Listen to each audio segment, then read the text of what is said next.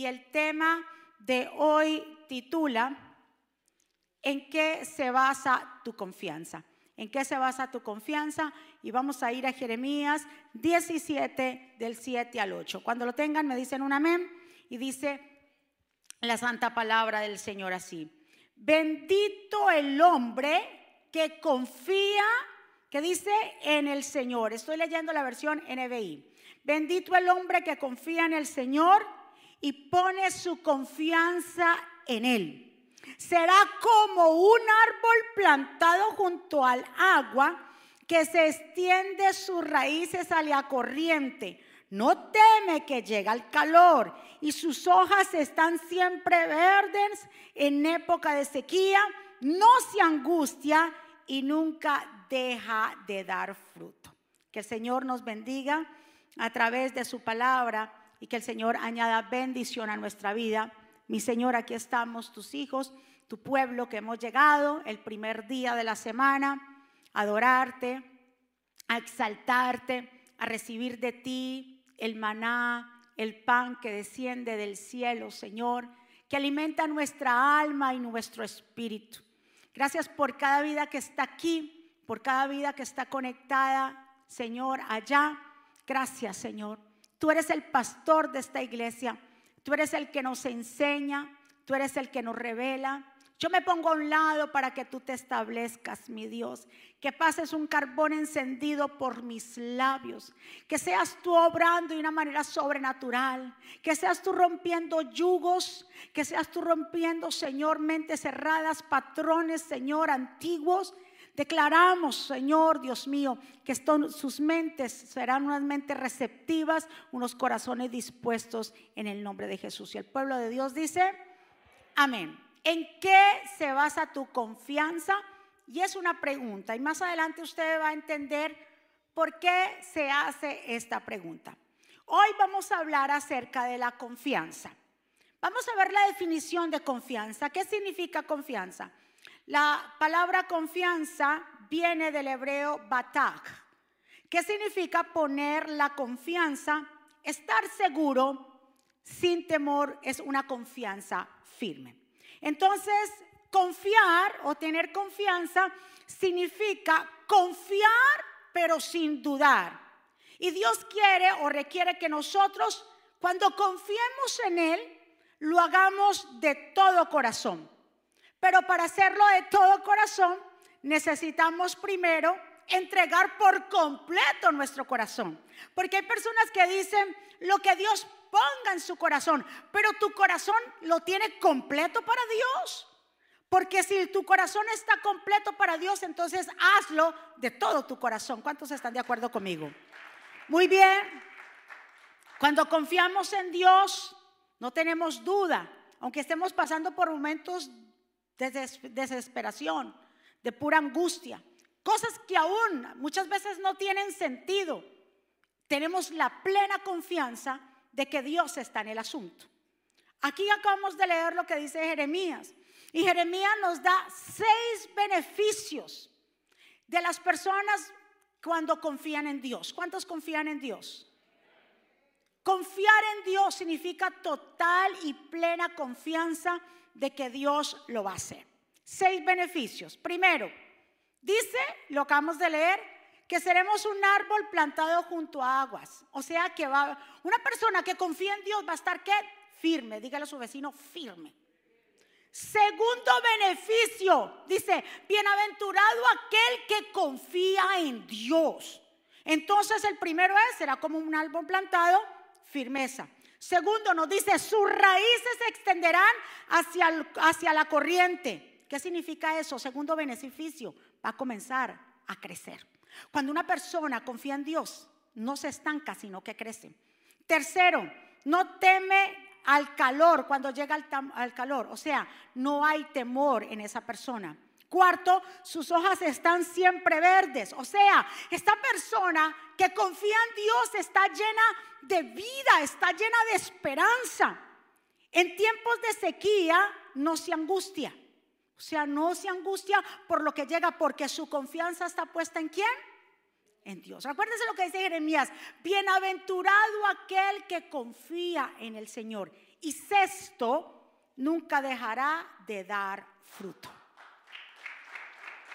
¿Qué quiere decir? Que va a ser prosperado. Diga conmigo, yo pongo mi confianza en el Señor. Y usted me dirá, pastora, ¿y por qué yo debo confiar en Dios? Primero, ¿por qué debemos confiar en Dios? Porque es que Él, toda la palabra que Él ha dado se ha cumplido. Él no es como nosotros los mortales, mortales o nosotros los hombres, que decimos una palabra y luego nos arrepentimos. No, como dice número 23, 19. Dios no es un hombre, por lo tanto no miente. Él no es humano, por lo tanto no cambia de parecer. ¿Acaso alguna vez habló sin actuar? ¿Alguna vez prometió sin cumplir? Entonces, ¿por qué debemos confiar, en el Señor? Porque Él cumple todo lo que promete. Segundo, ¿por qué debemos confiar en Dios? Porque Él creó todas las cosas. Colosenses 1.16. Porque todas las cosas fueron creadas por Él y para Él. Por eso confiamos en Dios. Lo tercero, porque es que Él nos conoce. Diga conmigo, Él me conoce. Entonces, como Él nos conoce, como dice Salmo 139, tú Señor examinas y tú me conoces. Tú sabes cómo me, cuándo me siento, cuándo me levanto. Tú conoces mi pensamiento, tú sabes mi entrada, tú sabes mi salida. Tú conoces lo profundo de mí. Por eso debemos confiar en el Señor. Primero, ya, ya dijimos, porque verdaderamente él, su palabra, absolutamente toda se ha cumplido porque Él nos conoce. Y lo cuarto, porque Él tiene mejores planes para mí. Jeremías 29, 11. Porque los planes que yo tengo para ustedes son planes de bien y nunca de mal. Entonces, por eso debo confiar en el Señor. No debemos confiar en nuestra propia prudencia, porque el que confía en su propia prudencia es un fracaso. Cuando dice que confiamos en alguien, cuando, cuando nosotros decimos yo confío en alguien, usted confía en alguien ¿por qué? Porque usted lo conoce, ¿cierto?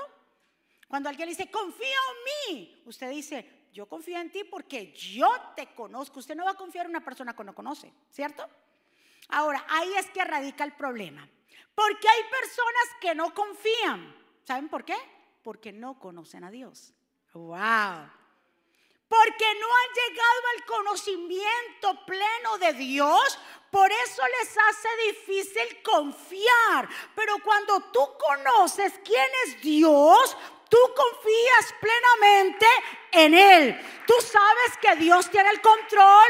Tú sabes que aunque la situación esté difícil, que aunque venga la enfermedad, que aunque venga la, la disciplina, cuando venga lo que venga, tú sabes que Dios tiene el control. Tú sabes que Dios va a meter su mano. Entonces, ¿por qué hay gente que no confía? Diga conmigo, porque no conoce a Dios. También ahí mismo Jeremías nos habla en 29. Usted lo lee más adelantico, dice, maldito el hombre que confía en otro hombre. Y más adelante por eso dice, bendito el hombre que confía en Jehová. Cuando dice maldito el hombre que confía en otro hombre, está hablando que confiar en el sentido de creer que esa persona puede hacer el papel de Dios. Ahí está, porque hay gente que dice, ay, yo no confío en nadie porque maldito, no, nos tenemos que confiar en uno al otro, tenemos que ser amigos, tenemos que ser leales, yo te confío, tú me confías, pero aquí se está hablando, maldito el hombre que confía en otro hombre cuando le deja como si la confianza de esa, a esa persona la va a hacer como si fuera la de Dios. ¿Cuántos están de acuerdo? Entonces debemos confiarnos, pero el Señor dijo, pero no ponga la confianza en una persona como si esa persona fuera a hacer lo que yo puedo hacer. Yo puedo hacer lo imposible.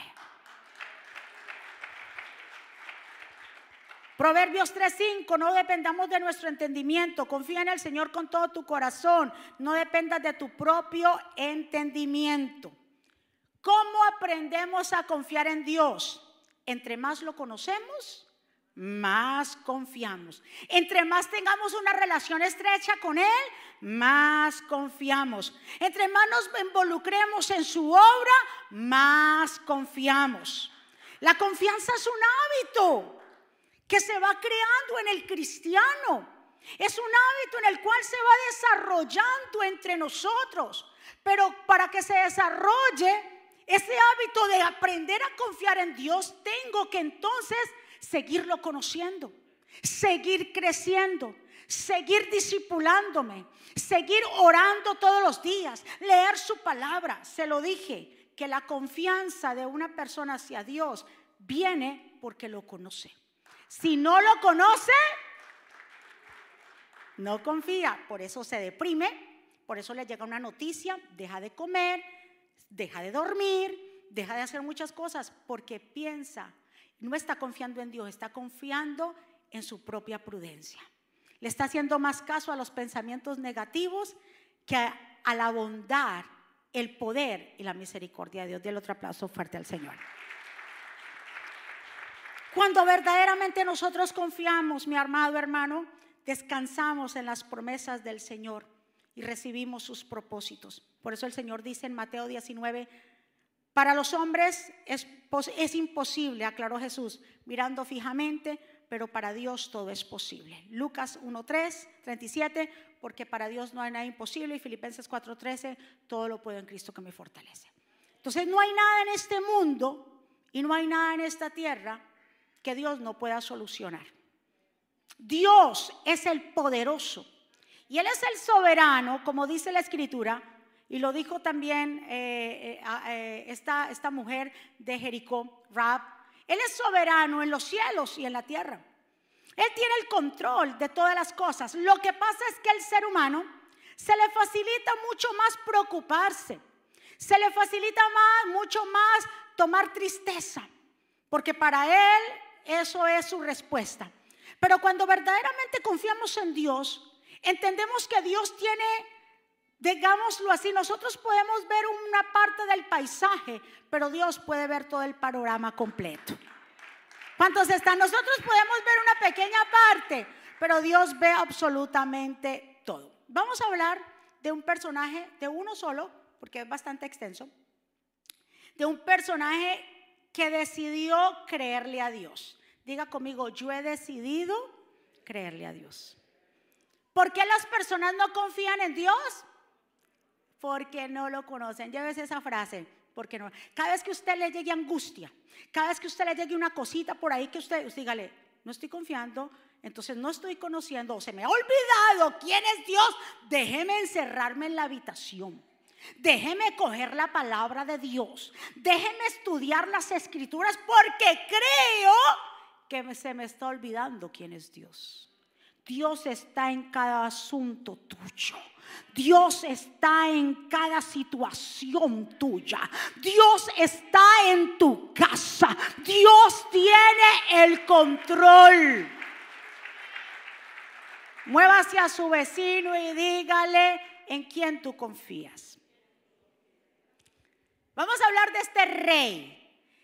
El rey Ezequías está en, vea, esta historia está en Reyes, en Crónicas y también está con el profeta Isaías, que era profeta en ese tiempo de ese rey. Vamos a hablar del rey Ezequías. Empecemos con Segunda de Reyes 18:5.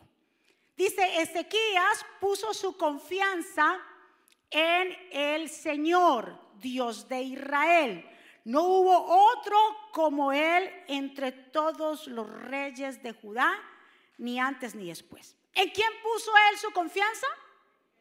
En Dios. Ahí estamos bien, puso su confianza en él. Entonces dijimos que el rey Ezequías era rey de Judá, quien cuando 25 años tenía cuando ascendió al trono y verdaderamente lideró a Israel o a Jerusalén 29 años.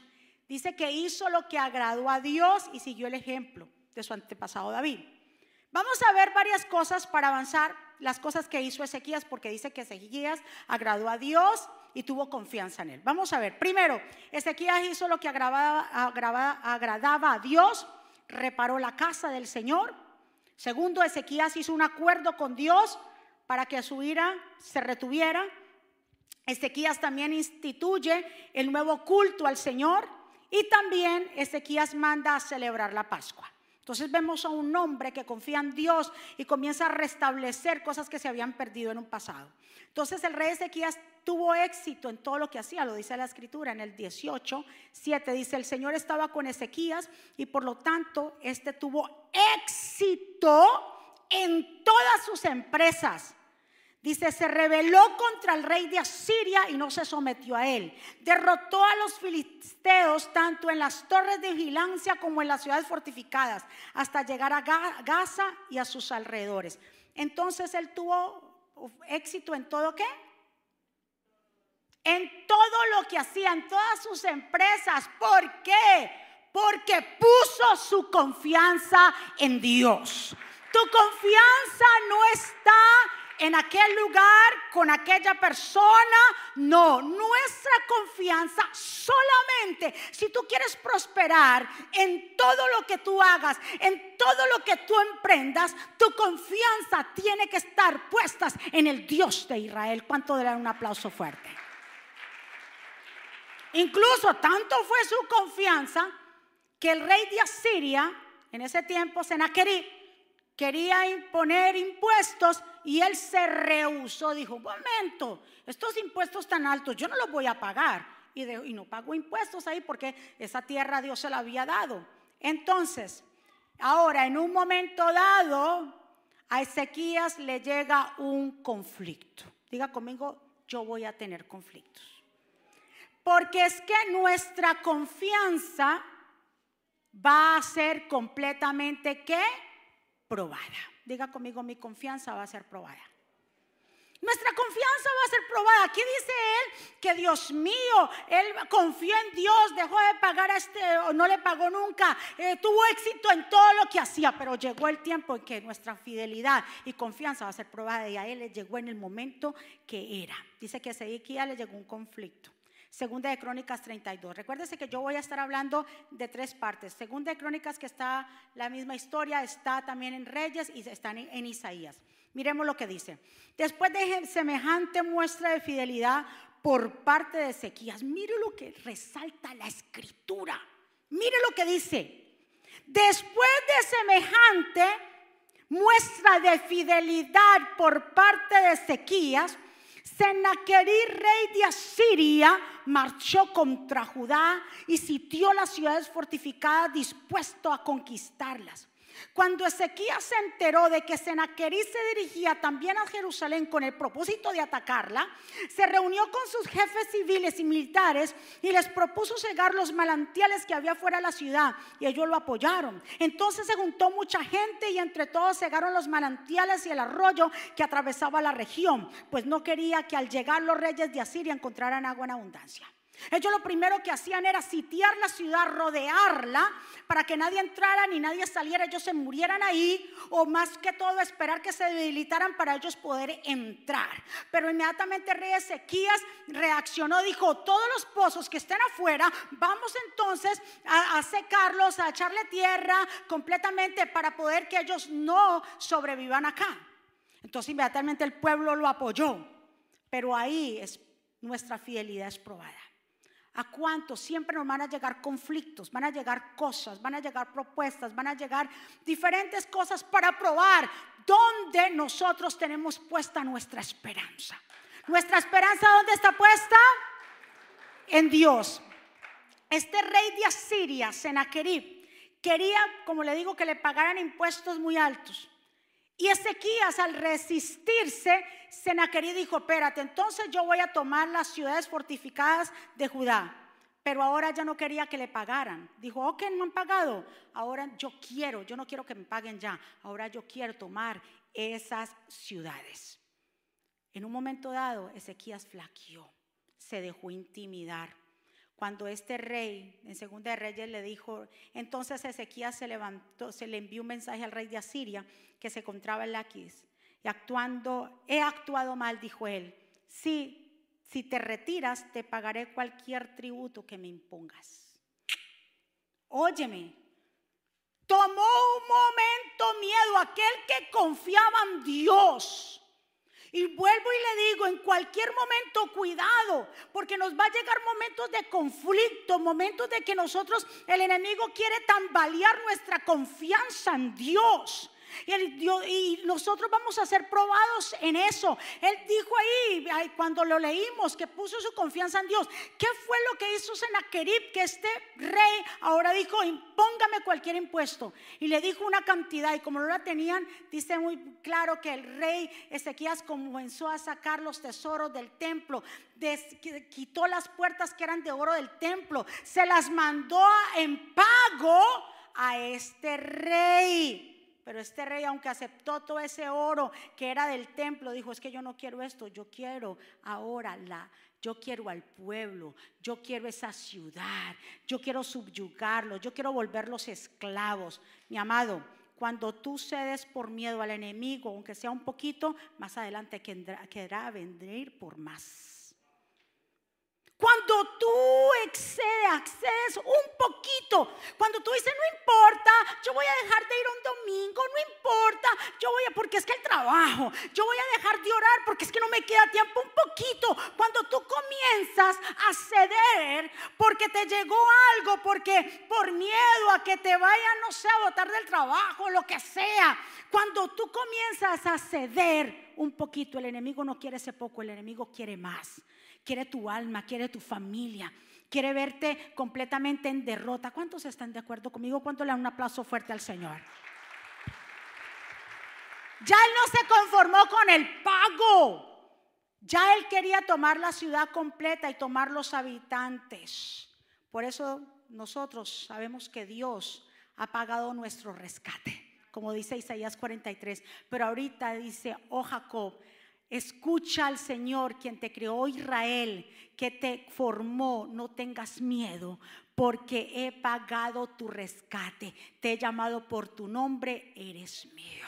Dios pagó ya tu rescate. No le tengas temor absolutamente a nada, aunque ese enemigo se levante, aunque el enemigo venga como fuerte, aunque venga como un león, tranquilo, porque Dios es el que te formó y nuestra confianza está puesta en quién? Dice que, ¿por qué podemos confiar en Dios? Porque sus promesas nunca han fallado y todo lo que Él, ha dicho se ha cumplido. ¿Por qué debemos de confiar en Dios? El segundo punto que les hablé. Porque Él nos formó. Él conoce nuestra entrada y nuestra salida. Nuestro levantarnos y nos acostarnos. Él nos formó desde el vientre de nuestra madre.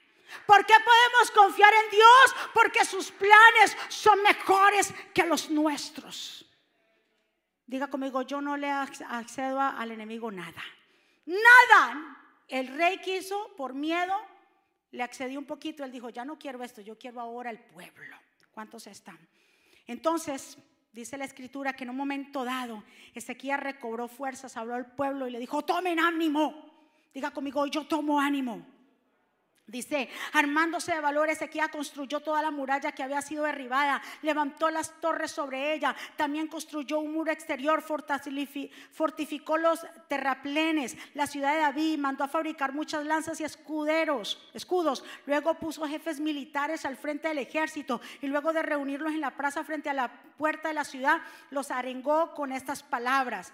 Cobren ánimo y ármense de valor. No se asustan ni se acobarden ante el rey de Asiria y su número de ejército, porque nosotros contamos con alguien que es más poderoso, el que se apoya en la fuerza humana. Mientras nosotros contamos con el Señor nuestro Dios, que nos brinda su ayuda y pelea nuestras batallas. Al oír las palabras de Ezequías, el rey de Judá, rey de Judá, el pueblo se tranquilizó. Y eso lo declaramos así mismo para el pueblo de Ucrania. Así mismo. Cobren ánimo y tengan valor. Y no se asusten ni se acobarden ante el rey de Asiria aunque su ejército sea numeroso, nosotros contamos con alguien más poderoso. Aunque venga un gran ejército en contra de ti o de mí, no temerá mi corazón. Aunque contra mí se levante guerra, yo estaré confiados. Aunque ellos sean muchos, nosotros con Dios somos muchos. Somos millares de millares. Por eso no dejes de confiar en Dios. Levántese lo que se levante aunque veas al mismo enemigo frente a ti, Él no te podrá tocar, no podrá hacerte frente, porque el Dios Todopoderoso va contigo, va delante de ti y Él pelea por ti. Vamos iglesia, denles aplauso fuerte al que se lo merece, al Rey de Reyes, al Señor de Señores, que pelea por su pueblo. Ezequiel ya dijo, se acabó de la manipulación. Un momento flaqueé, un momento me dejé como perturbar y le entregué los tesoros. No entregues tus tesoros por miedo, no entregues nada, no entregues absolutamente nada porque te está entrando un espíritu de temor. Donde Dios te puso, si fue que Dios te puso, Dios te hará prosperar, aunque venga lo que venga. Pero asegúrate que fue Dios. Y ahorita lo vamos a ver aquí. Entonces le dijo, cobremos ánimo porque contamos con Dios, el único poderoso, y Él no nos dejará caídos. Ahora, nuestra esperanza está puesta en el Señor. Salmos 27, 14. Pon tu esperanza en el Señor, ten valor, cobra ánimo, pon tu esperanza en el Señor. Entonces el rey Ezequías no se entregó porque eso es lo que quería Senaquerib que se entregara. Al entregarse, entrega al pueblo, entrega todo. Por eso este mensaje se llama ¿En qué se basa tu confianza? Porque en Segunda de Reyes 18, 19, 25, el mensaje que le mandó Senaquerí al rey Ezequías. El comandante del jefe les dijo, díganle a Ezequías que así dice el gran rey, rey de Asiria. ¿En qué se basa tu confianza? Wow. Tú dices que tienes estrategia y fuerza militar, pero, esta, pero estas son más que palabras sin fundamento. ¿En quién confías que te rebelas contra mí? Y así el enemigo nos susurra al oído muchas veces y nos dice, ¿qué te pasa a ti? ¿En quién está puesta tu confianza? Diga, mi confianza está puesta en el Rey de Reyes, Señor de Señores. Mi confianza no viene de por allí, de por acá, de un contacto por allí, de una cuestión por acá, de una conexión por acá. Mi conexión más grande está con el Rey de Reyes. Si yo le sirvo a Él, Dios se encarga de lo demás. Si yo estoy conectada con Él, Dios es el que abre puertas. ¿Cuántos están? Nuestra confianza tiene que estar, nuestra base está en quién? En Dios. Porque si confiamos en nuestra propia prudencia, lo que nos digan los demás, lo, que suelta mi corazón, tambalearemos. Mire, nos desbordaremos, fracasaremos, pero como si nuestra confianza está basada en Dios, es por eso es que estamos firmes. Porque si fuera por nuestra confianza, no, se desborona todo. Pero como está en Dios, yo sé que Dios tiene el control. Yo sé que Dios va a actuar con mi hijo. Yo sé que Dios va a actuar en esa situación. Yo sé que Dios me va a sanar de esa enfermedad. Yo sé que Dios me va a recuperar de nuevo mi matrimonio. Yo sé que Dios va a hacer cosas grandes. ¿Cuántos están? Porque es que temer a los hombres es una trampa. Proverbios 29, 25. Temer a los hombres resulta una trampa, pero el que confía en el Señor sale librado. No confíe. Confía en amistad, pero poner tu confianza a tal punto que crees que por ahí viene tu bendición, tu bendición no viene de ningún mortal. Tu bendición viene del Rey de Reyes, Señor de Señores. Cada ataque que venga contra ti es para fortalecerte y hacerte aún más fuerte. ¿Usted cree que lo sabe? Porque a mí, Señor, me pasa otro ataque. Óyeme, esos ataques son para hacerte más fuerte.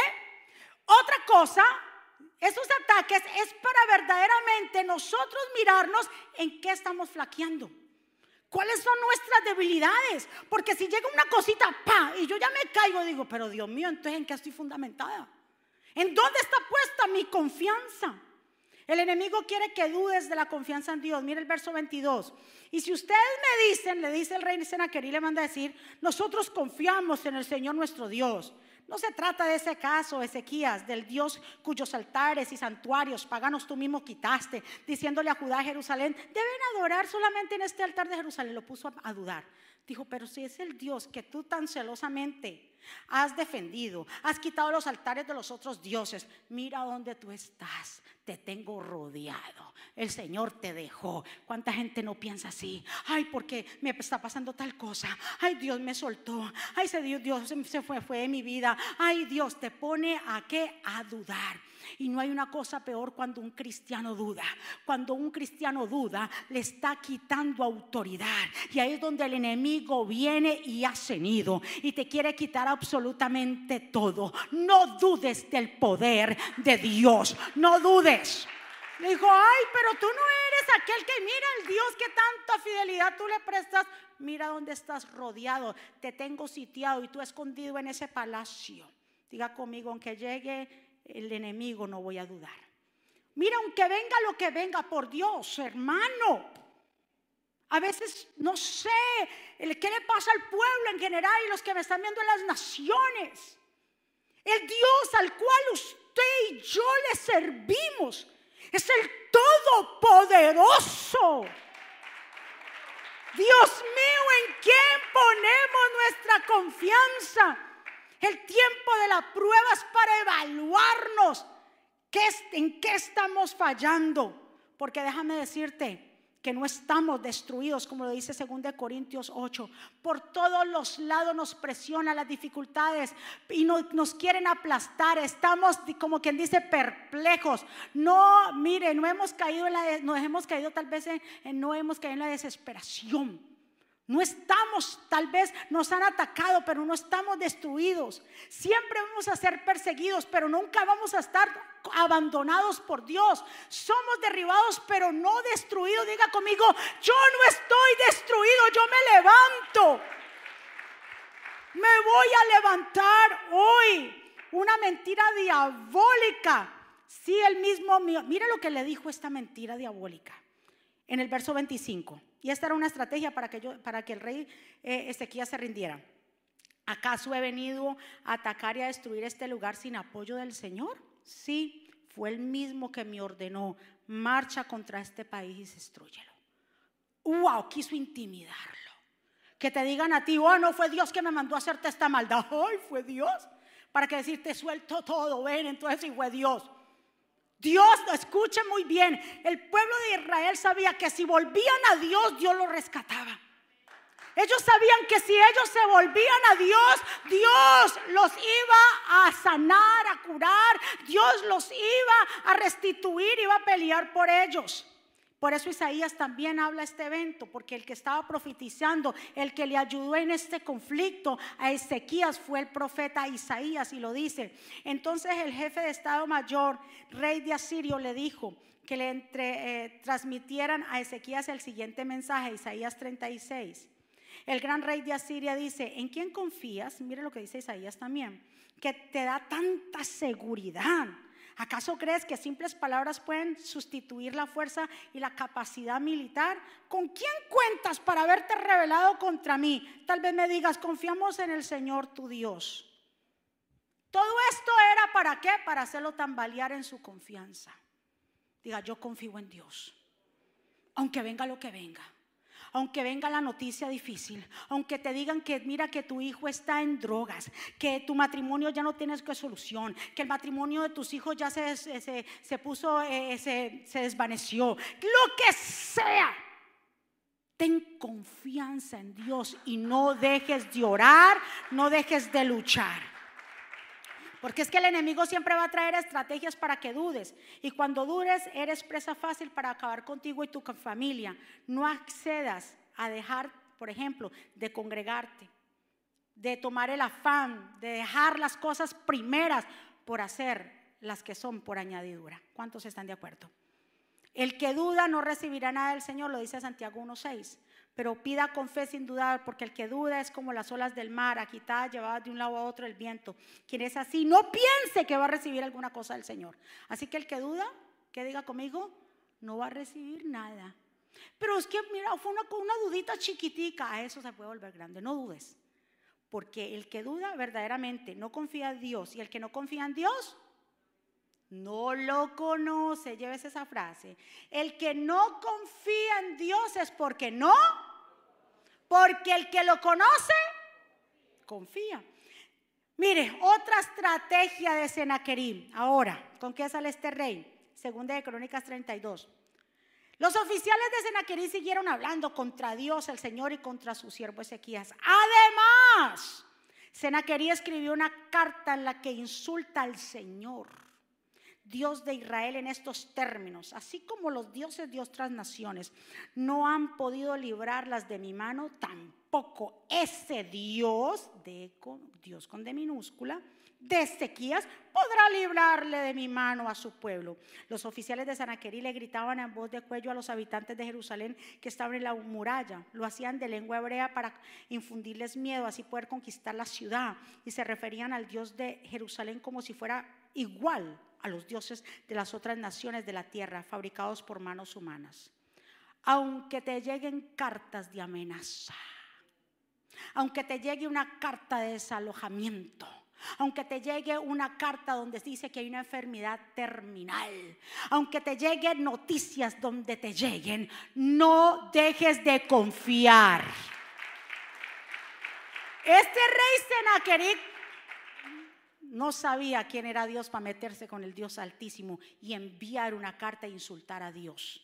Y a decir que Dios, del Dios de Ezequías, era como los demás dioses. ¿Cómo se atreve a comparar? Escuche muy bien, el que se meta con Dios lleva las de perder. ¿Cuántos están de acuerdo conmigo? Todo aquel que ha hablado mal de Dios, todo aquel que lo ha puesto por debajo, ustedes miran y miren las historias, cómo han sido sus muertes desastrosas.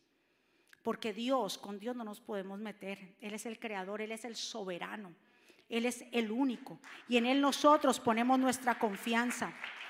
Pero me gusta la reacción de Ezequías. Él flaqueó, pero se volvió a levantar. En un momento dado tú y yo podemos flaquear, pero levántate.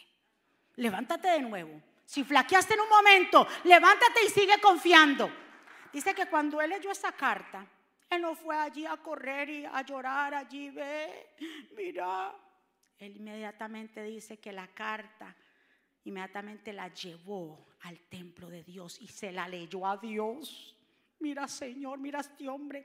Ezequías tomó la carta de mano de los mensajeros y la leyó. Luego subió al templo del Señor, la desplegó delante del Señor y oró así: Señor Todopoderoso, Dios de Israel, entronizado sobre los querubines. Solo tú eres el Dios de los reinos de la tierra. Tú has hecho los cielos y la tierra. Presta atención, Señor, y escucha. Abre tus ojos, Señor, y mira. Escucha todas las palabras de Senaquerí. Ha mandado a decir para insultar al Dios viviente. Es verdad, Señor, que los reyes asirios han asolado todas estas naciones y sus tierras. Han arrojado al fuego a sus dioses y los han destruido porque no eran dioses, sino solo de madera y piedra, obra de sus manos humanas. Pero dice ahora pues, Señor, Dios nuestro, sálvanos de su mano para que todos los reinos sepan que tú, solo tú, eres Dios.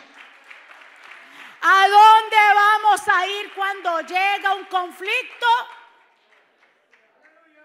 Ande Dios, deja llamar a la suegra, a la mamá, al tío, al fulano, al sultano. Suelta ese teléfono y métete con Dios y dile, Señor, ha llegado una noticia, pero eso a mí no me va a remover. Señor, tú que eres Dios justo, tú que peleas por mí, tú me harás justicia, Señor.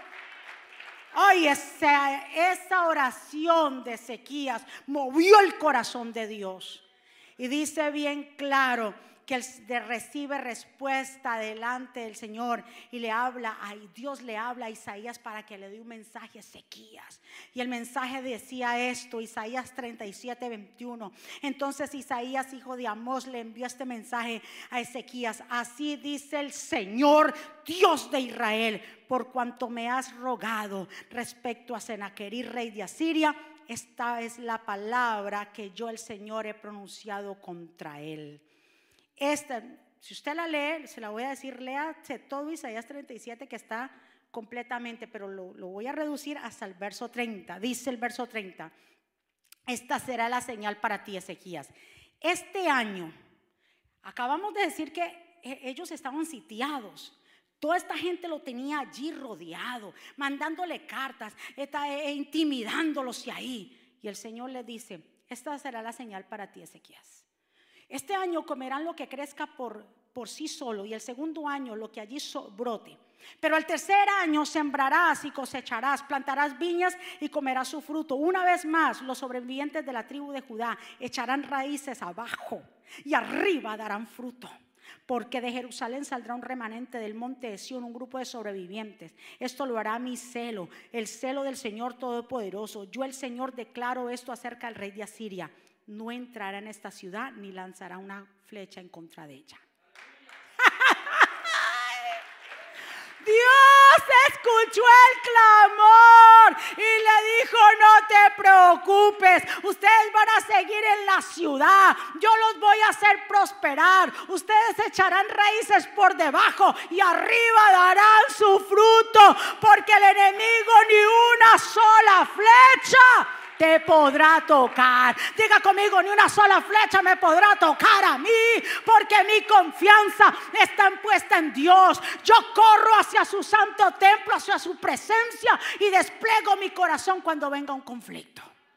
¿Cuántos están de acuerdo conmigo? Mueva a su vecino y dígale, corre al Señor. Y ya casi para terminar, escuche muy bien, esta frase me gusta muchísimo. Echarán raíces abajo y darán fruto a dónde? Arriba. Esto es la protección de Dios. Ni una sola flecha a usted los podrá tocar. Eso quiere decir que Dios nos defenderá. Diga conmigo, Dios me va a defender. Dios te va a defender a ti y a mí. No te dejes intimidar. El mundo, el enemigo usa el mundo para intimidarte. El enemigo usa a un compañero de trabajo tuyo para intimidarte. Puede usarte hasta un mismo familiar tuyo para intimidarte. Pero tú tomar fuerzas hoy en día. Y aunque te tengan sitiado, aunque te digan lo que te digan, el Señor te dice hoy que Él tiene el control. Dele un aplauso fuerte que Él va a pelear por ti. No pongas tu confianza en los mortales. No pongas tu confianza en nadie. Pon tu confianza en Dios. Porque Él, sus promesas nunca han fallado. El hombre promete y luego se retracta. Dios cuando promete algo, Él lo cumple. Él no es hijo de hombre ni hombre para que mienta y se arrepienta. Así que confía hoy en Dios. Cuando salgas de este lugar, sal confiado de que Dios tiene el control de todas las cosas. Que el Señor va a poner todo en orden, pero para eso hay que alinearse con papá. Alineémonos con su voluntad. Alineémonos con Él. Aunque vengan estas cartas de repente, el que se mete con un hijo de Dios se mete con el mismo Dios altísimo. Dios va a pelear por sus hijos. Dice el Señor, ni una flecha entrará a tu ciudad. Óyeme, y esta gente con carros afuera, con lanzas, con todos los armamentos armados hasta los dientes, como lo estoy yo.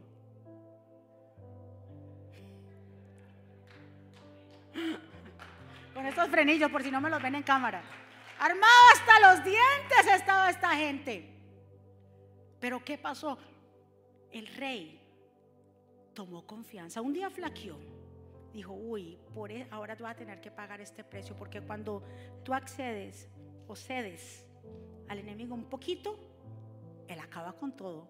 Te va pidiendo más y más y más y más. Dice, ya no puedo estar el día. Ah, y más, y más. Y ya yo, yo ya dejo, ya no puedo orar. Y más, y más, hasta que acaba contigo.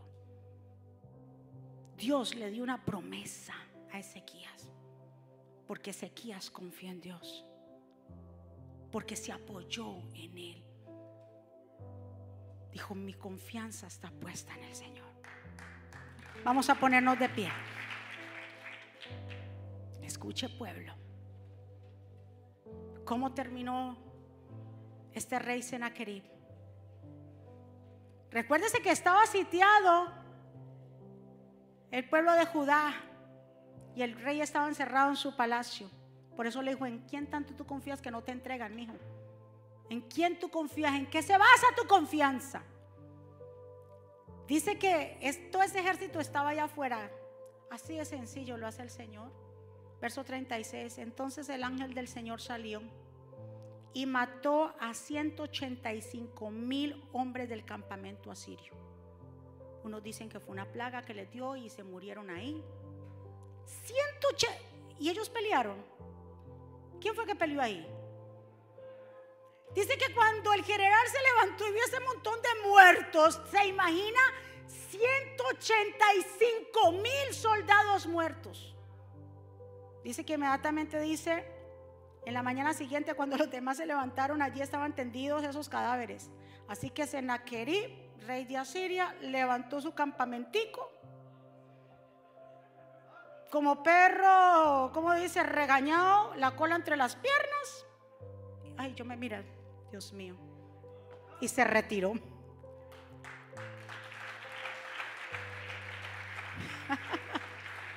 Pero ahí no para. Dice, volvió a Nínive, a Nínive y permaneció allí. Pero un día, mientras adoraban el templo de su dios Nirroc, sus hijos Adremelech y, y Sarecer lo mataron a espada y escaparon a la tierra de Arará. Y su hijo Esajadrón lo sucedió en el trono. Ahí adorando a su Dios, al Dios que había dicho, él había dicho y ha intimidado, hecho, el Dios tuyo es igual que nuestros dioses, ese Dios no te ayuda. Y él ahí adorando a su Dios, vienen sus propios hijos y lo matan. Escúcheme muy bien, porque esta palabra es para todos nosotros y los que nos están viendo. Cuando nuestra confianza está puesta y está basada en Dios, tú no tienes que hacer nada. Nada, Dios pelea por ti. Dios pone una carta aquí. Dios le habla al corazón de ese juez. Dios pone aquí. Dios que te hace que se recuerden por allí de ti, te llaman por aquí. Dios hace que se mueva un papel allí. Dios pone, Dios es el que hace. Solamente tú y yo tenemos que confiar.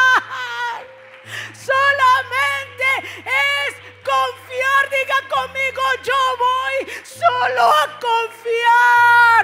El enemigo va a tener que retroceder porque el Señor te dice, tú echarás raíces abajo y arriba pro producirás fruto. Vamos iglesia, adoremos al Señor. Oh Dios.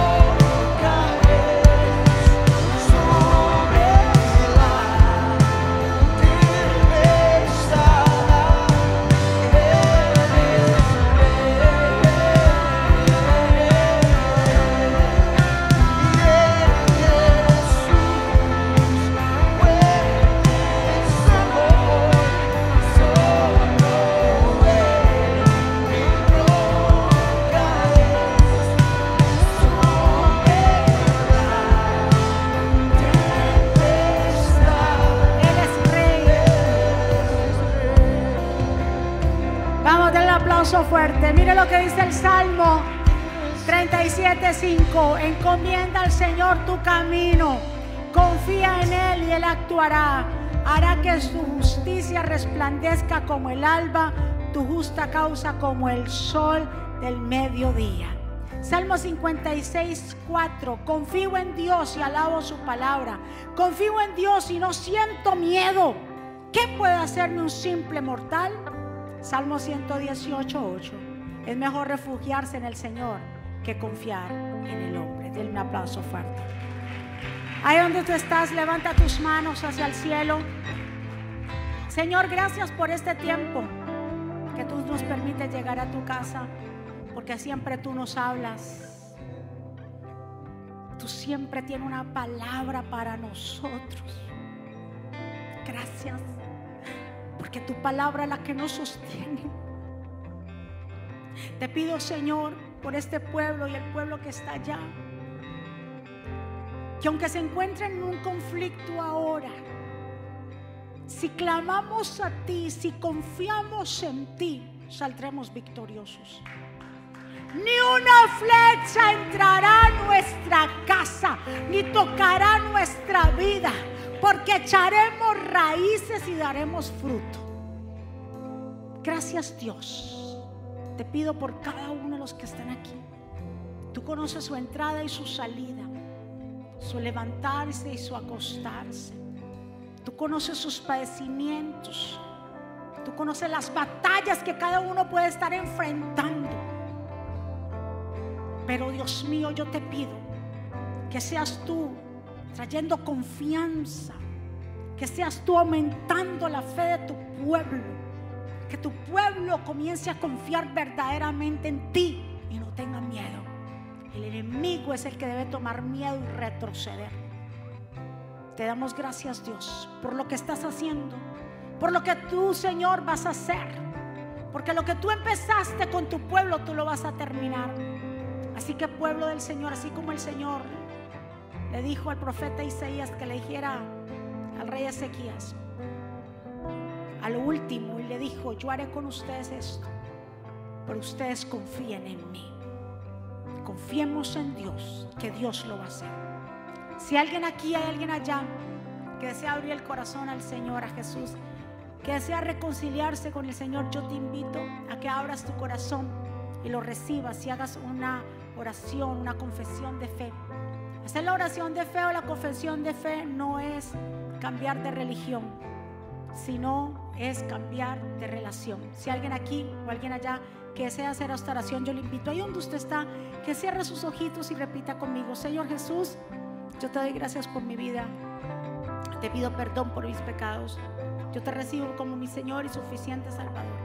Perdóname, Señor, ayúdame, enséñame, dirígeme. Te entrego mi vida, mi corazón. Reconozco que soy pecador y que necesito tu perdón. Te entrego todo a ti, Señor. Pongo mi confianza en ti, Señor Jesús. Gracias por haberme salvado y escribe mi nombre en el libro de la vida, en el nombre de Jesús. Den un aplauso fuerte. ¿Quién vive? Y a su nombre. ¿Cómo está el pueblo de Dios? Revestidos. Amén. ¿Cuántos recibieron esa palabra de poder? ¿Cuántos se van llenos de qué? De confianza. El que no confía en Dios es porque no lo conoce. Y cuando usted empiece a dudar, métase aquí. Métase en la palabra, métase en oración. Quiero recordarles que ya mañana es el último día del mes de febrero y empecé. ¿Mañana es el último día? Sí. Entonces empezamos el ayuno marzo 2. Marzo 2 empezamos los 40 días de ayuno. El Señor nos permitió eh, darnos, ¿verdad que sí? Ese, al principio de enero darnos ese momento y decir, eh, necesito que la iglesia entre en un ayuno de 40 días. Y mira lo que está sucediendo, porque en este ayuno vamos a incluir también la oración al pueblo ucraniano. Vamos a ponernos de acuerdo para que cada noche que las familias se reúnan a orar, recuérdese que el ayuno, ¿en qué, en qué consiste este ayuno de 40 días?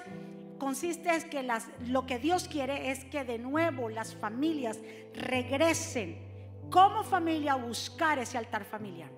A ustedes se les va a mandar los estudios, registres en la página de internet. Si usted quiere que le lleguen los estudios semanal, se le va a mandar tres estudios por semana, porque son larguitos. Usted va a tener tres estudios semanal para que no corra tampoco, sino que estudie la palabra. Juntamente le va a llegar también para que si tienen niños y jóvenes, para que ellos también puedan los niños colorear y los jóvenes tener también ahí justamente con ustedes el estudio. Si usted se registra y los que están aquí, los que nos están viendo allá, vaya a la página de internet jesucristovive.com. Ahí hay una parte donde dice regístrese para usted recibir las notificaciones de acá. Entonces usted cuando se registra, ya usted a más tardar mañana le va a llegar el estudio de la semana. La próxima semana le llegarían los, los, otros tres estudios de la segunda semana y así sucesivamente. Entonces regístrese, recuérdese que también le dije, quiero siempre hacer esta aclaración. Si usted ve que no le llega, vaya al correo donde dice correo no deseado o el spam. Muchas veces llegan ahí. Ahora, si no les ha llegado por ningún lado, pues no sé qué, llame aquí a la oficina, aquí está la hermana Gloria, cuente, no me ha llegado el por qué, buscamos la manera, pero usted también busque la manera. Si no, lo ha, no le ha llegado por alguna razón, llame a la oficina. Ahí en las, está usted tiene el teléfono, muchos tienen de la hermana Gloria, está también en la página de internet el teléfono de la oficina, llame, deje mensaje, haga lo que tenga que hacer para que usted reciba. Van a ser 40 días de mucho beneficio para nuestra vida espiritual. Van a haber cambios, van a haber renovación, van a haber milagros en estos 40 días. ¿Cuántos lo creen? Todo lo que hagamos por fe, por fe será hecho. ¿Cuántos están de acuerdo? Muy bien, nos vamos a despedir. Nos vamos llenos de qué? Confianza. Y aunque lleguen las cartas, ¿Qué va a hacer usted con esa carta? ¿Se la va a ir a mostrar allá al abogado? Ve, abogado. Aunque se la lleve al abogado, lo primero a quien se la tiene que presentar es a Dios, mira a Dios. Y luego si busque lo que tenga que buscar. Pero primero consulte a Dios, porque Dios le va a dar la persona correcta que lo va a acompañar. ¿Cuántos están? Bueno, nos vamos, levante sus manos hacia el cielo. Amantísimo Padre Celestial, gracias por este tiempo maravilloso. Mira tu pueblo que está aquí, los conectados allá. Gracias Señor por esta oportunidad que tú nos permites de estar en tu casa. Gracias mi Dios por tu misericordia y por tu bondad. Declaramos que será una semana bendecida, prosperada, de cielos abiertos, de buenas noticias. Que esta palabra, Señor, que se ha puesto, esta semilla que ha sido sembrada cada corazón, producirá a nosotros fruto más fruto y mucho fruto. Acuérdate de tu pueblo, Señor, ayúdanos también por el pueblo ucraniano, una cobertura por ellos. Gracias Dios por lo que tú estás haciendo, Señor. Esta palabra ha traído renovación en nuestras vidas. Empezamos este ayuno de 40 días donde va a ser 40 días de bendición y de muchos cambios para nuestra vida. Sellamos esta palabra en cada corazón. Pueblo del Señor, que Jehová te bendiga y te guarde. Que Jehová haga resplandecer su rostro sobre ti y tenga de ti misericordia. Que Jehová alce sobre ti su rostro y ponga en ti paz. Y termino con estas palabras. Vivan en gozo y sigan creciendo hasta alcanzar la madurez. Anímense los unos a los otros. Vivan en paz y armonía. Entonces el Dios de amor y paz estará con ustedes. Que la gracia de nuestro Señor Jesucristo, la comunión con el Espíritu Santo sea con todos ustedes. Saludados los unos a los otros. Dios me los bendiga, Dios me los guarde. Bendiciones, les amamos. Gracias. Ahora podrás acceder al último libro de la pastora Mónica, eventos, palabras de fe e incluso comunicarte con nosotros vía chat. También puedes seguirnos en Facebook, Instagram, Twitter y YouTube para ver servicios de poder en vivo y recibir reflexiones, palabras de aliento y mensajes diarios. No esperes, descarga la aplicación ahora.